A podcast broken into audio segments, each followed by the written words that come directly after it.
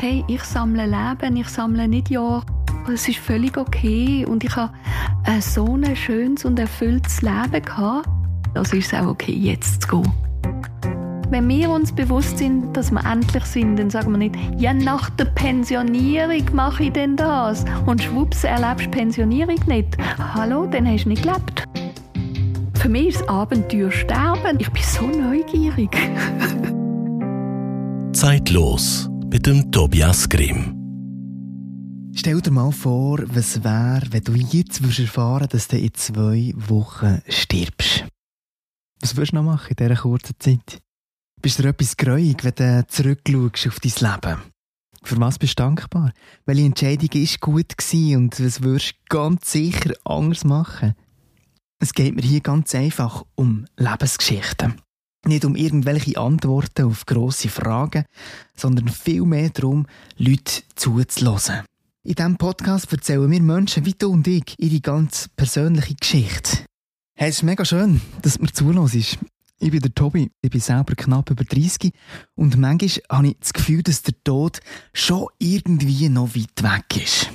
Und gleich bin ich in den letzten Jahren immer mehr damit konfrontiert worden. Ich hatte selber Erlebnisse, gehabt, die mich mega geprägt haben, ich im Tod irgendwie bin nachgekommen. Nebst den Hochzeitseinladungen und Geburtskärtchen taucht an unserer Kärtchenwand im Gang auch immer mal wieder eine Todesanzeige auf. Und ja, es ist schon Realität. Ohne Tod gibt es kein Leben. Und das wirft Fragen in den Raum, wo es nicht einfach einfache Antworten darauf gibt. Wieso sterben Kinder? Wieso gibt es Krieg? Wie gelingt es aufzustehen, wenn der eigene Lebenstraum begraben wird? Und kommt nach dem Tod wirklich das grosse Nicht? Ich selber habe viel lieber Fragen als Antworten. Gerade weil so vermeintliche Antworten so schnell echt so plump sind. Darum liebe ich so, mit Leuten zu diskutieren, Menschen zuzulassen, am liebsten zu einem Glas Wein. Für mich ist der Start heute auch ein Start von einer ganz persönlichen Reise. Ich finde es nämlich so ein Privileg, in Leben dürfen reinzuschauen, mich auch mal mit Themen zu beschäftigen, die ich keine Ahnung habe und mich mit Leuten auseinanderzusetzen, die komplett anders ticken als ich. Überhaupt bin ich dafür, im Leben mehr Brücken zu bauen statt Gräben. Und mir ist es wichtig, in dem Sinne, meinen eigenen Horizont immer wieder mal zu sprengen durch andere Sichtweisen über meinen eigenen Dauerrand rauszuschauen von dem, was ich mir gewohnt bin. Ich glaube echt, das gibt einen Weitblick und das tut meinem Leben irgendwie gut. Es ist meine ganz persönliche Reise, Begegnungen mit Leuten, die mich inspirieren und wenn du willst, kannst du zulassen. Ich werde sicher in den nächsten Episoden immer wieder mal etwas erzählen davon, was mich antreibt, mich auf die Suche zu machen oder wieso dass ich das so spannend finde, wieso dass ich Menschen und ihre Geschichten so spannend finde und werde doch mit dir teilen, was die Begegnungen mit mir selber machen. Aber es geht hier auch gar nicht so fest um mich. Das hier ist nämlich nicht in erster Linie ein klassischer Gesprächspodcast, wie du vielleicht auch schon hast gehört. Ich werde vielmehr meinen Gästen Plattform geben, für ihre Geschichte zu teilen, für ihre Gedanken, Erfahrungen und Erlebnisse über das Leben und über das Sterben. Also, jetzt bin ich weit ausholen, aber es ist mir wichtig irgendwie den Bogen zu schlagen, was das genau ist hier, wieso dass ich das mache, ähm, dir zu erzählen, was mein Antrieb ist, was da auf uns zukommt und dass es ja auch eine gemeinsame Reise wird, Reise durch, durch die verschiedensten Leben. Aber komm, wir stürzen uns rein. Jetzt wird es konkret. Wir starten die erste Episode in meine erste Begegnung, die ich hatte für diesen Podcast. Und ich habe dich ganz am Anfang gefragt, was wäre, wenn du gleich stirbst? Ich weiss nicht, was dir durch den Kopf ist, aber ich finde es eine wahnsinnig schwierige Frage. Ich habe wirklich keinen blassen Schimmer, wie ich würde reagieren, wenn ich würde hören, dass ich jeden Moment sterben könnte. Aber heute geht es genau um das. Bei mir zu Gast in dieser allerersten Episode von Zeitlos ist die Michelle Bowley. Ihr ist es letzten Sommer genau so gegangen. Diagnose unheilbar krank. Die Michelle ist 55, selber Gesundheitspsychologin und eben ihre Tage, die sie zählt. Drei bis sechs Monate hat der Arzt letzten Sommer gesagt. Getroffen haben wir uns im Februar. Die Zeit ist also abgelaufen.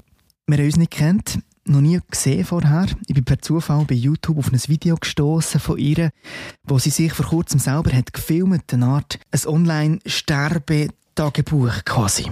wo sie einen mega persönlich mitnimmt auf dem letzten Weg in ihrem Leben. Bei Michelle ist es der Krebs, wo ihren Körper wirklich regelrecht von innen aus zerstört. Und so eine Todesdiagnose kann ihm der Boden komplett unter den Füßen wegziehen. Mega verständlicherweise. Aber bei Michelle ist das Gegenteil passiert.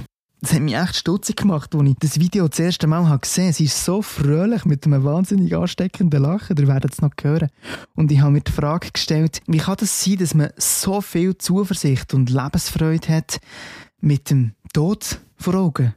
Und ich habe mich auch gefragt, wie echt ist das? Ist es einfach Verdrängungsmodus. Hat sie keine Angst vor dem Sterben. Vielleicht nicht einmal vor dem Tod, aber auch vor dem, vor dem Sterben oder vor Schmerzen oder vor, der, vor dem Ungewissen, das da auf einen zukommt. Und überhaupt, wie es so weit ist gekommen, dass sie das heute alles so scheinbar, so easy kann nehmen kann. Als ich sie habe angefragt ob sie mir aus ihrem Leben erzählen würde, hat sie sofort zugesagt, unter einer Bedingung wir müssen es sofort machen. Ganz einfach aus dem Grund, sie kann einfach jeden Moment sterben. Und das muss ich an dieser Stelle noch vorweg schicken. An Michelle geht es heute tatsächlich wieder ein bisschen besser als dann, wo wir uns getroffen haben. Und gleich, der Tod, der schwingt mit. Auch jetzt in dem Moment, wo ich das nochmal so ein bisschen probiere zusammenzufassen. Dementsprechend ist es für mich irgendwie auch sehr emotional, das nochmal zu hören. Und das wird mir echt nochmal neu bewusst. Das Leben ist mal fertig. Und eben vielleicht nicht erst mit 90. Das ist zeitlos. Der Podcast, wo wir über die ganz grossen Fragen vom Leben reden. Und das hier ist die allererste Episode mit der Michelle Bowley. Mein Name ist Tobi Grimm. Schön, bist du dabei. Können wir nochmal zurückspulen an den Tag vor rund einem halben Jahr. Diagnose Hirnmetastase, Lebenserwartung drei bis sechs Monate. Was ist dir in diesem Moment durch den Kopf? Eigentlich nur, was, was ist so das Nächste? Was muss ich machen? Ich habe schon ja eine Brustkrebsdiagnose ein Jahr vorher bekommen. Ähm, ich habe dort sofort eine Patientenverfügung gemacht und ich habe einfach ganz genau gewusst, mir geht es nicht darum, irgendwie mein Leben künstlich zu verlängern, sondern ich möchte ein Leben in Würde, in, in Autonomie, einfach, dass ich noch denken kann. Ähm, und von dem her sind wir die Überlegungen, dass man eben endlich ist und was ich möchte, so klar gewesen, dass ich das auch sofort dem Arzt vermitteln können und gar nicht mich aufgehalten haben und was könnte man noch und er hat ja gesagt, inoperabel. Ich habe Bilder gesehen von der Metastase und einfach gewusst, ja, dann ist es so, dann geht es wiederum und was kann ich jetzt noch machen, um meine Lebensqualität zu erhalten. Er hat dort Ideen gehabt, äh, die ich aber ganz kritisch wollte beleuchten. Ich bin mir also dreimal beraten lassen, ob ich das wirklich will. Gerade in dem Moment könnte ich nicht einmal sagen, welche Gedanken, sondern es ist einfach, okay, es ist, es ist gut, wie gehen wir weiter? So. Nachher, als ich, ich ja meinen Partner mitgebracht hatte, ähm, wo wir dann wieder im Spitalzimmer sind, ist wirklich der erste Satz, der mir kam, ist, ähm, hey, ich sammle Leben, ich sammle nicht Jahre, es ist völlig okay und ich habe äh, so ein schönes und erfülltes Leben gehabt. Ich finde, ich habe sehr viel gelernt in meinem Leben. Ich habe mir wirklich Mühe gegeben, auch schwierige Erlebnisse positiv zu bewältigen und habe darum das Gefühl gehabt, was ich gelernt habe, das habe ich gelernt, das ist gut. Ich habe auch ein bisschen genug von all diesen Krisen. Und was ich jetzt nicht gelernt habe, lerne ich wahrscheinlich auch noch in 30 Jahren nicht. Also ist auch okay, jetzt zu gehen. Von wo nimmst du die, die Leichtigkeit, so mit im Wissen, dass dein Leben jetzt fertig ist? Ich glaube, ein Teil ist wirklich die Zuversicht, dass ich ein inneres Bild habe, was nachher kommt. Das ist, äh, es ist fast etwas Spirituelles. Ähm, ich habe meine Mutter beim Sterben begleitet, wo sie an Krebs gestorben ist, als ich so Mitte, Ende 20 war. Ich habe damals viel meditiert, viele Bücher auch über das Sterben gelesen. Und ähm, ich habe dort ein Bild für mich in einer Meditation entdeckt, das für mich so viel Sinn macht. Und das ist vielleicht manchmal ein bisschen im Hintergrund, aber das ist nie weggegangen. Das ist einfach so. Äh, und, und dann ist es so eine gewisse Neugier, oder? Ich bin jetzt einfach gespannt. Für mich ist das Abenteuer sterben, oder? Jetzt bin ich gespannt, trifft das Bild für mich zu, oder? Ich sage nicht, dass das Bild für alle richtig ist, aber ich, ich bin so neugierig. ich glaube, das, das ist schon ein Teil. Und das habe ich, seit ich klein bin, natürlich, die Neugier. Auf das, was kommt? Ja, ich, bin, ich, ich wache einmal mit einem Lächeln auf und sage, ja, irgendwie.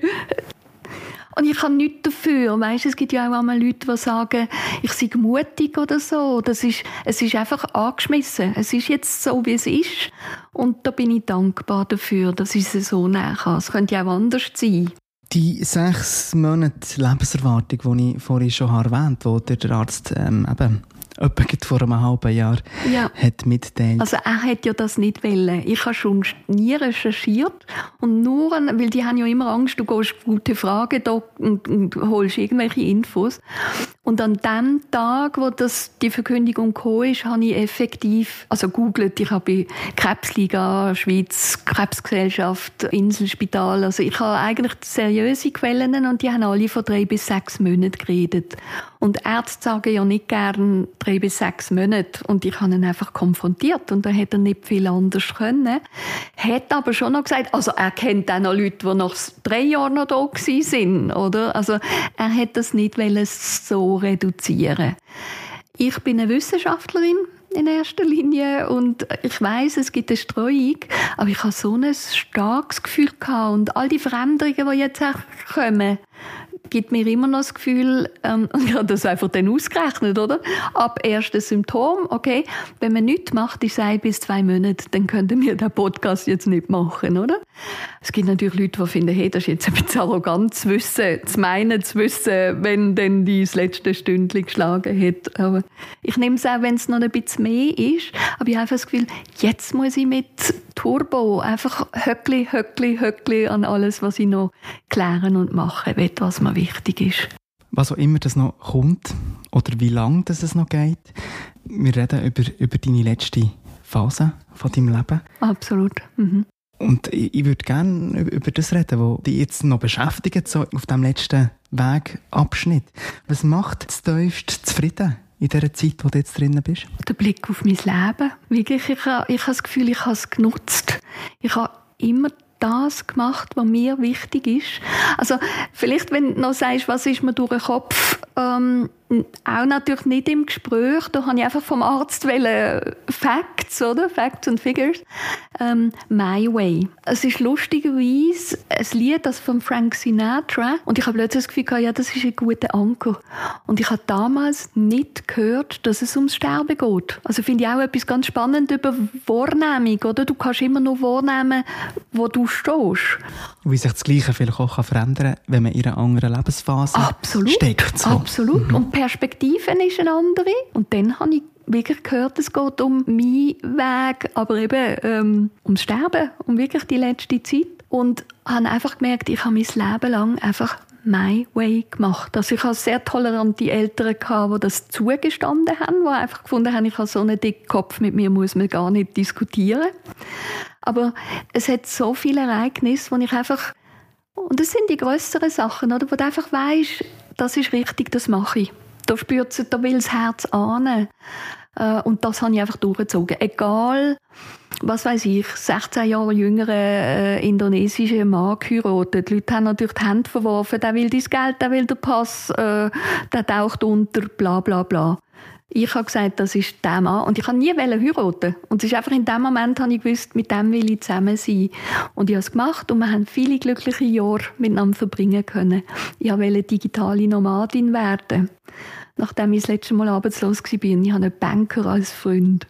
Und ich von, nein, und gang auch nie mehr in Non-Profit, sucht er irgendwie äh, Großkonzern, wo dir auch Pensionskasse zahlt und wo du jetzt noch die letzten Lebensjahre irgendwie sicher bist. Sicherheit, hallo. also, A. Und ich habe ihn verstanden, oder? Jeder ähm, gibt ja auch Ratschläge aus, aus seiner Perspektive. Und ich habe gesagt, nein, und das, ich habe schon als Kind im Ausland arbeiten und habe immer gefunden, das kannst du nicht, weil du musst in deiner Spruch, wenn du willst, Coachings oder, oder mit Leuten reden und dank der Digitalisierung, wo du jetzt im Ausland kannst arbeiten und, und so, oder, ist, ist alles anders. Und ich habe mich riesig gefreut. Du hast vorher noch gesagt, es geht auch um begrabene Träume, weißt, dass ich das jetzt ja, noch aufgleisen könnte. Und Corona hat natürlich nochmal in die Tasche gespielt, dass sogar Leute, die sich vorher gewehrt hätten, jetzt können auf einen Zoom-Link klicken und mit ihnen etwas machen kannst. Also auch dort my way, oder? Auch mit allem volle Pulle Risiko. Und, und ich habe nie etwas bereut. Nie. Also irgendwie viel, viel Dankbarkeit. So. Ja, ja, das Wenn ist du zurückschaust ja. aufs Leben. Ja. Über was denkst du häufig nachher, jetzt so auf dem letzten Abschnitt? Jetzt habe ich gerade sagen, ich denke gar nicht so viel. Ich habe immer mich begeistert fürs Schaffen. Also ich merke auch jetzt, ich brauche kein Geld, oder? Ich bin vom, also mir muss fast ins Bett anschnallen, dass ich nicht am 4 Uhr schon anfange zu arbeiten. Und ich kann bis am 10 Uhr, also es wird jetzt schon weniger, ich brauche mehr Pause, aber einfach die Botschaft nach Hause zu geben. Ich habe alle Stellen, die ich hatte, sind eigentlich so ein bisschen, ja, nach außen gegeben, dass die Leute gut für sich sorgen sollen. Ob jetzt bei der Tabakprävention, ähm, Verein Gesünder Basel, was um Lebensstil gegangen ist, dann Gesundheitsamt, psychische Gesundheit, oder? Das, das ist immer meins gewesen. Und jetzt ist es wie noch dringender. Irgendwo. So. Und das könnte schon damit zusammenhängen, dass ich keine Kinder, also bewusst keine Kinder habe. Ich denke, es könnte auch Leute geben, die einfach sagen, ich möchte meinen Nachkommen irgendetwas Sinnvolles hinterlassen. Und ich möchte gerne der Welt etwas Sinnvolles hinterlassen ist gerade ein, ein grosser Anspruch. Und ich sage, es hat aber auch nichts mit mir zu tun. Also, ich, ich glaube eher, dass, also das hängt wieder mit meinem spirituellen Bild zusammen, dass ich eigentlich unbedeutend bin. Das mögen meine Freunde gar nicht hören. So, aber ähm, wir, wir sind da für mich in einem Lernfeld auf der, auf der Welt und wir haben eine Aufgabe geschnappt. Und meine Aufgabe ist halt, ähm, ja, ein Beitrag zu einer besseren Welt. Und ich glaube, wenn Leute mit sich im Reinen sind, dann müssen sie andere auch nicht mehr machen. Also dann wird es allgemein friedlicher. Und das ist so ein bisschen meine Mission. Und das erfüllt mich total. Also, weißt du, auch wenn ich merke, auch, ich gebe ja jetzt noch Einzelcoachings oder so, einfach zu merken, bei jemandem macht es das, das Strahlen in den Augen. Weißt du, irgendetwas, wo, wo, sie, wo sie mitnehmen können. Wir reden zusammen über das Sterben, aber auch über das Leben. Mhm. Wie hat sich der Blick auf das Leben und Sterben verändert? Vielleicht auch im Vergleich zu einer früheren Lebensphase? Ja, es ist mehr ein Prozess. Ich habe, glaube keinen Tag verbracht, den ich nicht an mir geschafft habe. Also ich habe diverse Newsletters auch bekommen, die dann nicht so wissenschaftlich, ich meine, ich habe Psychologie studiert, aber wo mir sehr einleuchtend sind, so Zeit zu leben oder wo für mich stärker noch aus der positiven Psychologie alimentieren, das hat es in meinem Studium gar noch nicht gegeben, oder? Wo ich auch viel Neues gelernt habe ähm, so Selbstlernkurs äh, Selbstliebe, das habe ich zum Beispiel wirklich am Anfang, ich bin extrem unsicher gewesen. Ich weiß noch, ähm, die erste Stelle nach dem Studium habe ich äh, mit einem Journalist reden und ich hatte eine Kollegin im Büro gehabt, und ich glaube, jeden zweiten Satz, den ich gesagt habe, oder? Ich bin so unsicher gewesen. und ich habe wirklich Kürzli wie Nein sagen, äh, Selbstannahme, sie, äh, einfach, ich habe wirklich an mir geschafft. Eben jetzt bin ich extrem im Reinen mit mir und, und sage, hey, das ist gut mit allen, wir müssen nicht perfekt sein, aber ich habe es so an mir geschafft, dass ich wirklich einfach gelassen, zuversichtlich gehen kann. Ich würde gerne noch mal ein bisschen, ein bisschen, zurückschauen auf dein Leben oder das, was dich auch zu dem hat gemacht, wo du heute bist. Ja, ähm, so in den vergangenen Jahren schon ein paar Bücher gelesen so von Leuten, die eben zurückschauen auf ihr Leben. Und mir denkt, viele Leute, die so in der letzten Phase sind, wie du jetzt, und, und reflektieren und, und schauen, was war, ähm, wer bin ich gewesen, wer bin ich heute, oder was möchte ich für ein Leben gelebt haben? Vielleicht auch die Frage, die im Raum steht. Äh, wünschen sich auch, äh, oder haben so ein bisschen Wunsch, dass sie vielleicht auch Sachen bereuen oder dass sie vielleicht nicht so viel hätten geschafft und geleistet. Das habe ich immer wieder, immer wieder ist mir das äh, entgegengekommen. Oder sich vielleicht auch wünscht, dass sie sich mehr Zeit hätten genommen für ihre Familie, für Freunde, vielleicht für sich selber. Was würdest du deinem 15-jährigen Du mit auf den Weg geben? Mach Dienst jetzt. Das ist wirklich, ähm, spüre immer wieder rein, was, was macht mir Freude, was tut mir gut. Und dann wirst du eben merken, was hat jetzt gerade, was steht an. Sind es Freunde, ähm, ist Arbeit. Es gibt für alles Zeit und Raum. Es gibt ja äh, von der australischen Sterbebegleiterin äh, auch ein Buch, oder? Die fünf äh, wichtigsten Dinge, die Menschen bereuen. Und wirklich, als ich die Diagnose bekommen habe, habe ich gemerkt, ich bereue nichts. Und dann so ein bisschen in Klammer, ich habe schon sehr viel geschafft. Also dort ist ein bisschen etwas weggegangen und es wird mir jetzt mindestens vom Partner auch ein bisschen vorgeworfen oder alles andere ist da wichtiger als ich. Ähm, das kann ich gut verstehen, aber es hat mir so viel Begeisterung und Lebensqualität gegeben, dass ich es trotzdem nicht bereue. Hm? Und von der Sterbephase von Kübel-Ross zum Beispiel heißt ja zuerst rund das Hadern und warum ich und warum jetzt. Die habe ich einfach übergummt. Und Angst? Keine. Einfach keine. Einfach keine.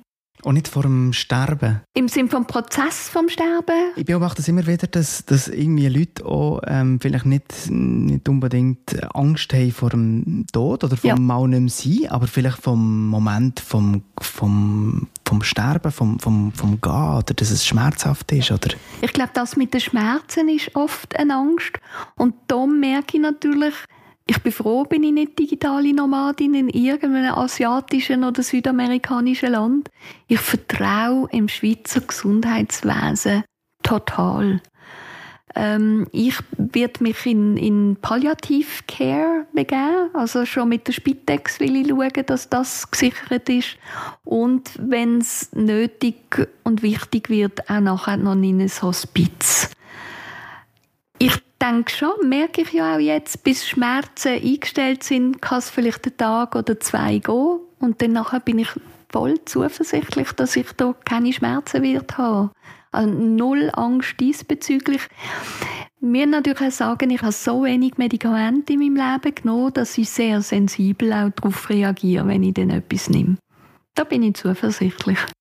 Ich würde gerne mal ein bisschen dort einhaken, wo wir vorhin darüber geredet haben. So beim Blick zurück. Wenn du ja. jetzt zurückschaust auf die letzten 55 Jahre von mhm. deinem Leben, mhm. was hat dein Leben glücklich und erfüllt gemacht? Heute sprudelst vor dem. Ja, ja, ja. Habe ich aber immer.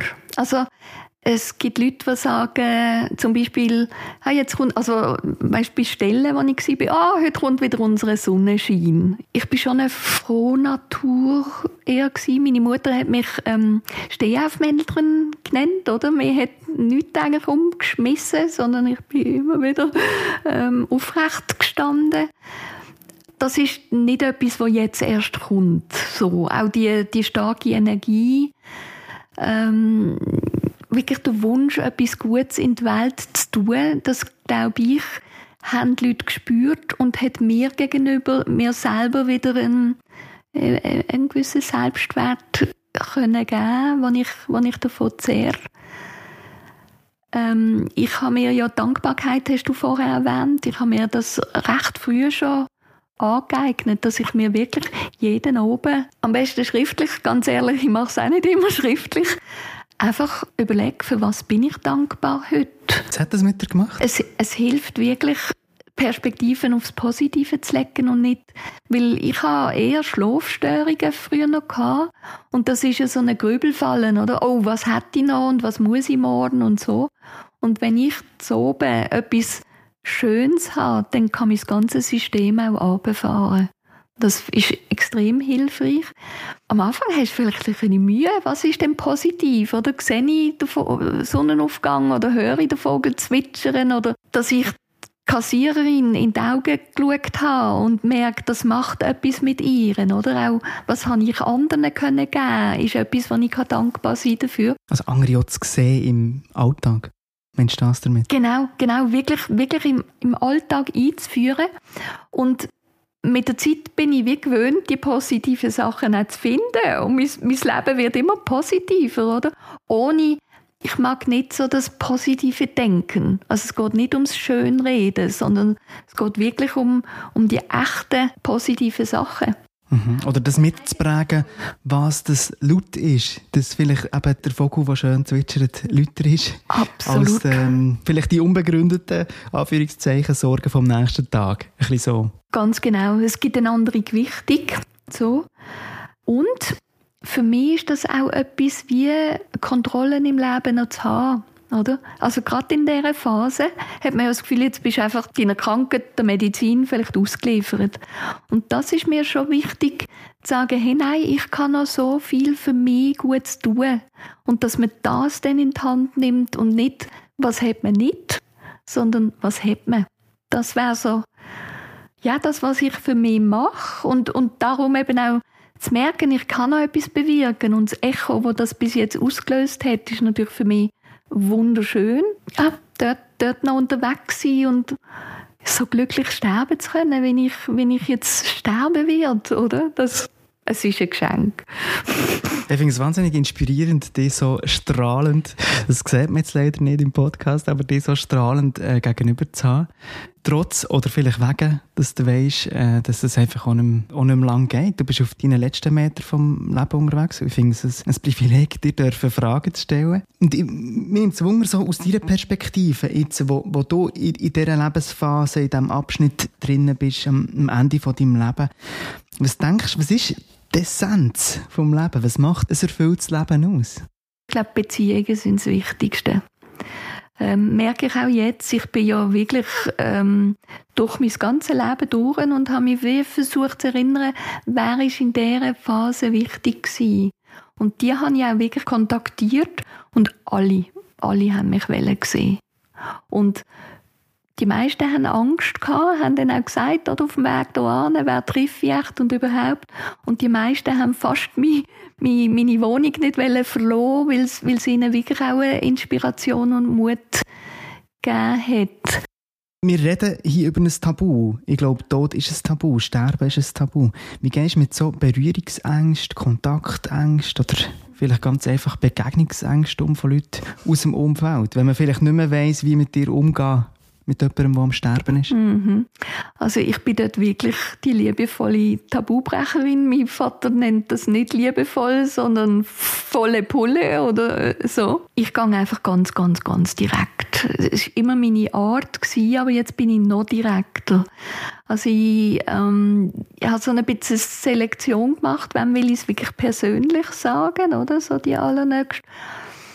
Und habe dann aber gemerkt, das ist schon ziemlich deftig, wenn ich einfach anrufe und sage, hey, übrigens, ähm, ich werde jetzt sterben, dass sie damit umgehen. Ich habe das mit der Psychoonkologin dann auch angeschaut, oder wie kann ich das ein bisschen liebevoller machen? Und habe angefangen, wie ein Mail schon schicken, das ist jetzt außergewöhnlich und einfach, dass sie schon ein bisschen wissen, jetzt könnte etwas kommen, das nicht einfach ist. Ich habe ganz bewusst auch gefunden, ich will nicht zuerst Hallo und hey, schön dich zu hören, weil das ist am Anfang auch passiert, wo die Frau nachher fast ein schlechtes Gewissen hat, dass sie mit mir so, ja, ich habe auch schon an dich gedacht und hast nicht gegangen und da, Und dann hat sie fast ein schlechtes Gewissen gehabt, wenn ich mit so etwas Existenziellem komme. Also von dem sage ich es dann einfach von Anfang an. Und das Wichtige ist mir dann einfach gerade zu sagen, und ich habe keine Angst vor dem Sterben. Also um dort schon ein bisschen etwas daraus zu nehmen. Das ist mir schon noch wichtig und ich glaube, meistens kommt es an. Eben, ich habe ja in meinem Freundeskreis dann mehr oder weniger nur noch Leute wählen, die, die sich mit ihrem Leben auseinandersetzen, die eine gewisse Reife haben, ähm, wo ich denke, die damit umgehen können. Ich habe, glaube vorher schon gesagt, eine gewisse Angst, was und wem sie jetzt begegnen, haben die Leute natürlich schon. Und wenn ich ungeschminkt bin, dann habe ich Ring unter den Augen, entzündete Augenlider, äh, Flecken im Gesicht und, und, und. Ich bemühe mich aber, wenn die Leute kommen, das nicht zu haben, einfach aus Respekt mir und ihnen gegenüber. Also das Thema Würde, finde ich, ist auch bis den Schluss. Und wenn ich irgendwann die Energie nicht mehr habe, dann ist das auch so. Und dann haben sich ja die Leute schon ein bisschen mit mir und meiner Situation auseinandergesetzt. Und eben lustigerweise, ähm, ich glaube, die Leute erkennen auch die Chance und das Glück, dass sie mit mir noch darüber reden können, auch für ihr eigenes Leben. Und ich bin eben überzeugt, also wir brauchen Krisen, um uns zu entwickeln. Und ich stoße vielleicht die Leute in eine kleine Krise, aber das ist eine Chance für sie, wenn sie sie schnappen können. Ich empfange genauso viele Botschaften wie wahrscheinlich sie. Und das ist mir schon noch wichtig, wirklich eine, eine Beziehung auf Augenhöhe. Fast jedes Mal habe ich ein Stichwort, wo ich dann noch recherchieren oder wo ich finde, wow, das, oder? Irgendwie, das ist das Geschenk, das die Leute mir machen, auch wenn sie mich besuchen, oder? Es ist, ich glaube, es ist immer ausgeglichen. Also es passiert viel jetzt in dieser Phase auch über Begegnung, über Beziehungen und eben, du hast das Stichwort Versöhnung ja. angesprochen. Ja. Wieso denkst du, ist das äh, besonders wichtig jetzt für dich? Aber ich könnte mir vorstellen, dass das auch für viele andere ähm, ein grosses Thema ist, wo in so einer Phase sind wie du. Absolut. Die Versöhnung, da bin ich sehr überzeugt, ähm, das ist Ballast, der nicht nötig ist. In der Regel beruht es auf Missverständnis. Ich habe ein paar Versöhnungen, kleinere und größere, jetzt auch dürfen machen. Und es ist jedes Mal wie ein Stein von den Schultern, der geht. Und es ist für mich und für den anderen extrem wertvoll. Also ich denke, ich kann auch denen eine Last, wo sie sich vielleicht nicht so bewusst sind, einfach löschen. Weil das finde ich auch krass, oder? Du hast eine lange Zeit gut und irgendetwas macht, dass, dass nicht mehr miteinander reden oder so. Das ist in keinem Verhältnis mit dem in Erlebten? In keinem Verhältnis. Und wenn du dann noch schaust, was passiert ist, gar nicht. Jetzt ist es einfach so, meine Empfehlung, Logo, ist, versöhn dich nicht erst am Lebensende. Natürlich ist es einfacher. Die Leute werden schneller sagen, jawohl, wir machen es. Aber eigentlich geht es darum, immer gerade klären, wenn es eine Irritation gibt. Dann hast du weniger von diesem schweren Gepäck. Ja, mein Atelier lange an einem Ort gehabt, mit direktem Blick auf den Schosshaldenfriedhof zu Bern. Das ist ein ganz grosser Friedhof. Für mich hat es fast ein bisschen etwas Parkähnliches. Manchmal dort zu Mittagessen. Und quasi vor Augen, dass das Leben tödlich ist. Wir haben über das Tabu Tod schon geredet. Was meinst du, sollten wir in unserer Gesellschaft mehr über das Sterben reden? Unbedingt, unbedingt. Was würde es verändern? Das Leben das Leben. Wenn wir uns bewusst sind, dass wir endlich sind, dann sagen wir nicht, ja, nach der Pensionierung mache ich denn das. Und schwupps, erlebst Pensionierung nicht. Hallo, dann hast du nicht gelebt. Ja, unbedingt. Und zwar eben gerne auf eine positive Art, wenn es geht, oder? Wo kann Ängste nehmen, wo kann Mut machen, wo, wo ermutigt, dein innere Bild zum Beispiel zu finden, oder? Wo, wo, wo dir eine Zuversicht gibt, oder eben zu schauen, dass du mit dir im, im, immer im Reinen bist, oder? Also, es gibt ja auch die Empfehlungen für Paar, aber ich denke, das gibt es mit, mit jedem Mensch, dass du zu oben einfach äh, dich so vom Tag verabschiedest, dass es könnte für dich oder für den anderen ähm, der letzte gewesen sein. Also von Tag zu Tag im, ja. im Reinen sein, so? Ja. Mhm. Es ist so, wir wissen wirklich alle nicht, wenn wir gehen. Und ich begegne ja jetzt zum Beispiel meinem Vater oder so, und das hat man wahrscheinlich, wenn man Kinder hat, dass er es ganz schlimm findet, dass ich vor ihm gehe. Und ich finde, hallo, die Statistik sagt, wir gehen wenn auch immer, oder? Aber das scheint so ein Reihenfolgegefühl zu sein. Und das lässt Jüngere vielleicht noch mehr sich in Sicherheit fühlen. Und Sicherheit ist einfach das, was wir nicht haben. Und das auszuhalten, oder? Das äh, ja, braucht auch ein bisschen ähm, das Angehen, das bewusst Angehen. Ja. Wir haben schon ein bisschen hingeschaut. Ich würde gerne noch ein bisschen mit dir zusammen vorher schauen. Du hast vorhin schon angesprochen, dass du auch für dich so ein, bisschen ein Bild hast gefunden, das dir auch Hoffnung gibt. Was geht dir durch den Kopf, wenn du jetzt an den Tod oder vielleicht auch an deinen eigenen Tod denkst? Kommt wirklich das Grosse nicht? Nein, nein, nein, nein. Soll ich mit Bildern mal kurz beschreiben? Gern. Das ist ähm, eben, und es ist mein Bild, hm? das ist mir ganz, ganz wichtig und alle, alle werden das Bild haben, das mit ihnen zu tun hat und mit ihrer Geschichte, äh, mit ihrer Kultur und so weiter prägt ist. Ähm, ich darf vielleicht noch sagen, ich habe fast alle Religionen ausprobiert, weil ich eigentlich gefunden habe, das ist mir zu eng, was ich in der reformierten, katholischen, mormonischen, ähm, methodistischen äh, Kirche trifft.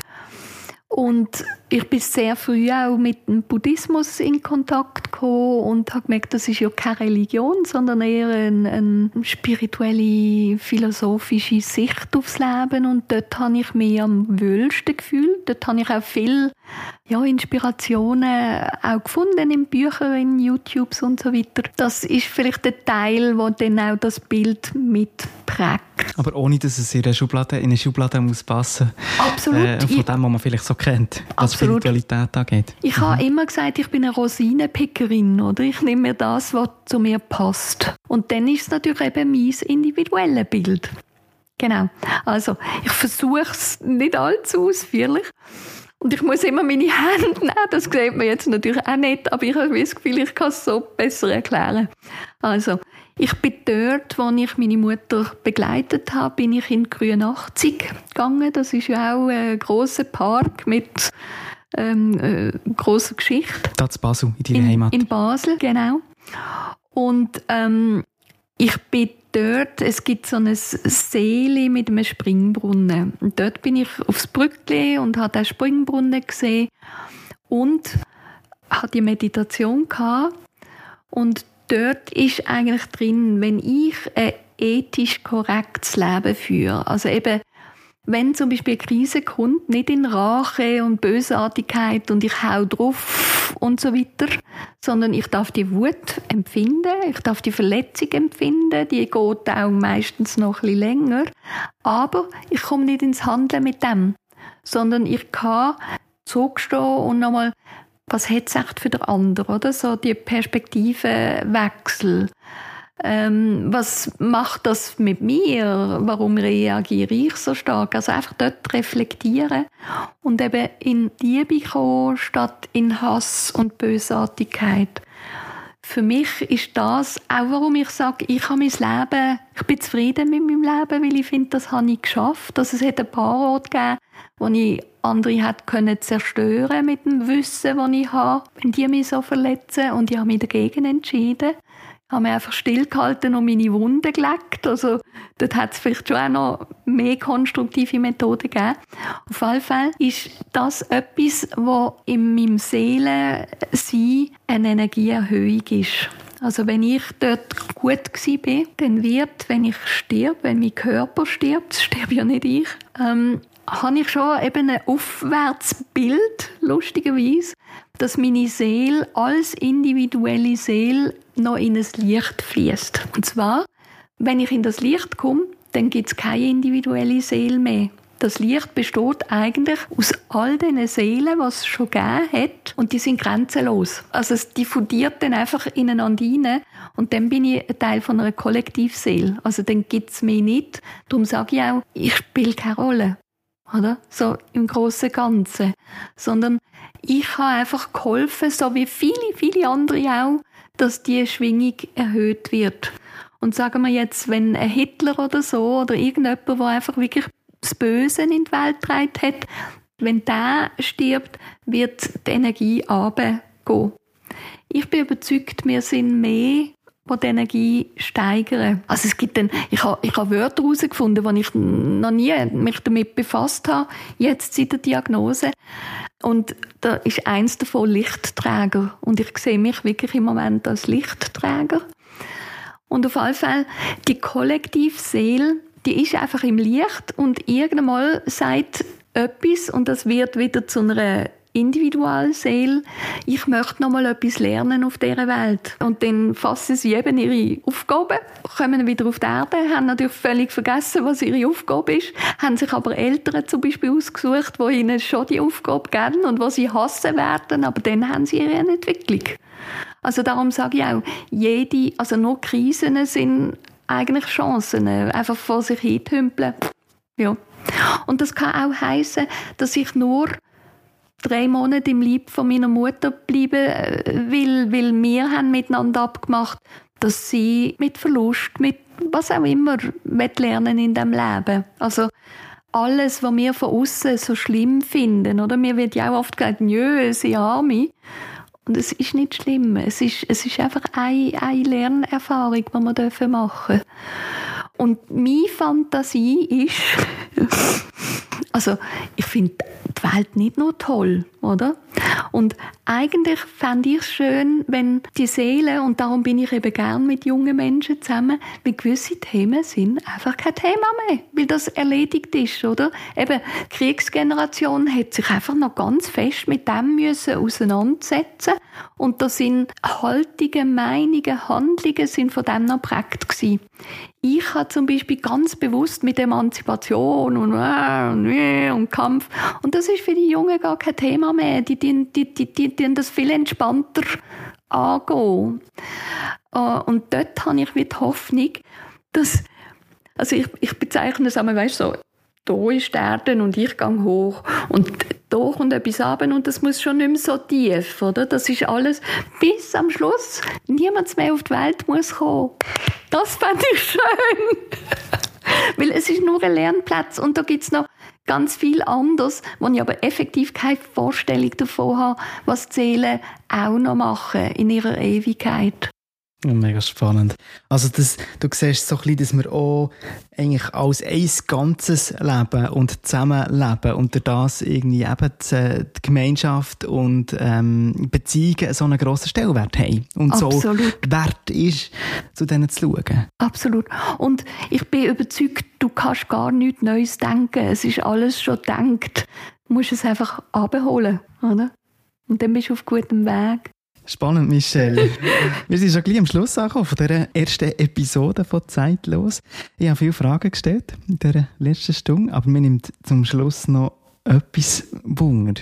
Was findest du die wichtigste Frage im Leben, die Sinn macht, wenn man sich mit ihr auseinandersetzt? Die wichtigste Frage im Leben. Lang war es, wer bin ich, aber das ist mir zu klein eigentlich. Das können wir trotzdem jetzt so eher egozentrische Fragen Sinn, spannenderweise. Was ist mir wichtig? Ich glaube, das ist auch, warum ich auf mein Claim gekommen bin, oder? Lebe deins jetzt. Ich glaube schon, auf dieser Welt geht es schon darum, sich zu entwickeln, sich zu sein, äh, in Kontext von, von der Gemeinschaft. Ja. Eben, weil dann kann es friedlich sein, wenn ich gut zu mir schaue. Was wiederum auch Einfluss hat auf alles, was um einen herum passiert und auch andere Leute um mich herum prägen, oder? Wenn ich mit mir im, im Reinen bin oder mich, äh, mich mit mir beschäftige, hat ja das nicht nur mit, mit Ego zu tun, sondern es hat einen Einfluss auf mein Umfeld. Genau. Aber was dir wichtig ist, was du auch verkörperst mit deinem ganzen Sein, wir haben es gehört jetzt schon dein Leben lang, aber auch jetzt in der letzten Episode von deinem Leben, ist, lebe dein Leben jetzt. Wieso ist das so ein elementares Thema? Wo du denkst, dass das ähm, gut tut, wenn man sich damit beschäftigt? Das ist keine Frage, aber es ist eine, eine essentielle Aussage. Absolut. Ja, ich glaube, das, was wir jetzt vorher gerade rausgeschafft haben, dann musst du überhaupt nicht schauen, was machen die anderen. Ähm, du bist so erfüllt. Also ich merke, so Leute, die, also ist letztes Jahr jemand zu Besuch und hat gesagt, oh, da unten, irgendwie interessant. Und ich habe noch nie zum Fenster ausgeschaut, zu meinem Fenster von jemand anderem. Ich finde immer mein, mein Leben interessant genug. Da muss ich nicht schauen, was machen andere, oder? Ich glaube, am Schluss geht es um Frieden. Um Frieden, um, um Friedenszufriedenheit. Mhm. Und was auch immer das für jeden Mensch bedeutet, das finde ich, darf, darf auch individuell sein. Aber es geht darum, wirklich bei sich. Und weil man nicht weiss, wenn es fertig ist. Ganz genau. Darum ist das Leben umso voller, wenn es jetzt mit Leben füllst und nicht wartest. Ja. Das war es. Die Premiere, die allererste Episode von Zeitlos. Und wir sind stotzig drin. Wir haben über das Tabu Tod geredet, wo in allen Herausforderungen, die in den letzten Momenten des Lebens die die auch mit sich bringen, erstaunlich viel Freude kann drinnen stecken äh, wie wir jetzt haben gehört und darüber haben geredet. Merci Michel für das Teilen von deiner ganz persönlichen Geschichte. Es war für mich eine grosse Ehre, dass ich reinschauen in das, was du fühlst und bist, so kurz vor deinem Tod. Ich wünsche dir einfach alles Liebe und ein gutes Davonfliegen. Genau, danke vielmals. Tobias, du hast wunderschöne Fragen gestellt, äh, manchmal mich auch herausgefordert ähm, und vor allem sehr gut zugelost. Also weißt, dass du mir einfach den Raum gegeben hast und, und voll da bist. Also ich wünsche dir noch viele Gesprächspartner, die dir dürfen äh, mit dem Podcast ja mit dir da Gespräche führen. Danke viel, viel. Mega schön gewesen. Das ist die allererste Episode von Zeitlos. In zwei Wochen geht es weiter hier. Dann treffe ich den Kevin Lötscher, ehemaliger Eishockey-Profi. Vor zehn Jahren hat der Kevin in der Nazi gespielt, hat einen Millionenvertrag mit dem SCB in der Tasche gehabt, kurz vor dem Draft in der NHL. Wohnen im Wallis ein Auto mit 80 hat verwünscht. Er überlebt, aber Hockey spielen auf diesem Niveau kann er vergessen. Bei mir im Podcast erzählt er, wie von einem Moment auf den anderen sein Lebenstraum ist platzt, ja sein ganzer Lebensinhalt plötzlich ist weg war und was es mit ihm hat gemacht. Ich treffe den Kevin Zmurte in seiner Lieblingsbar. Du kannst zulassen, wenn du willst. Überall dort, wo es Podcasts gibt. Oder ganz einfach auf zeitlospodcast.ch. In dem Sinn, man hört sich.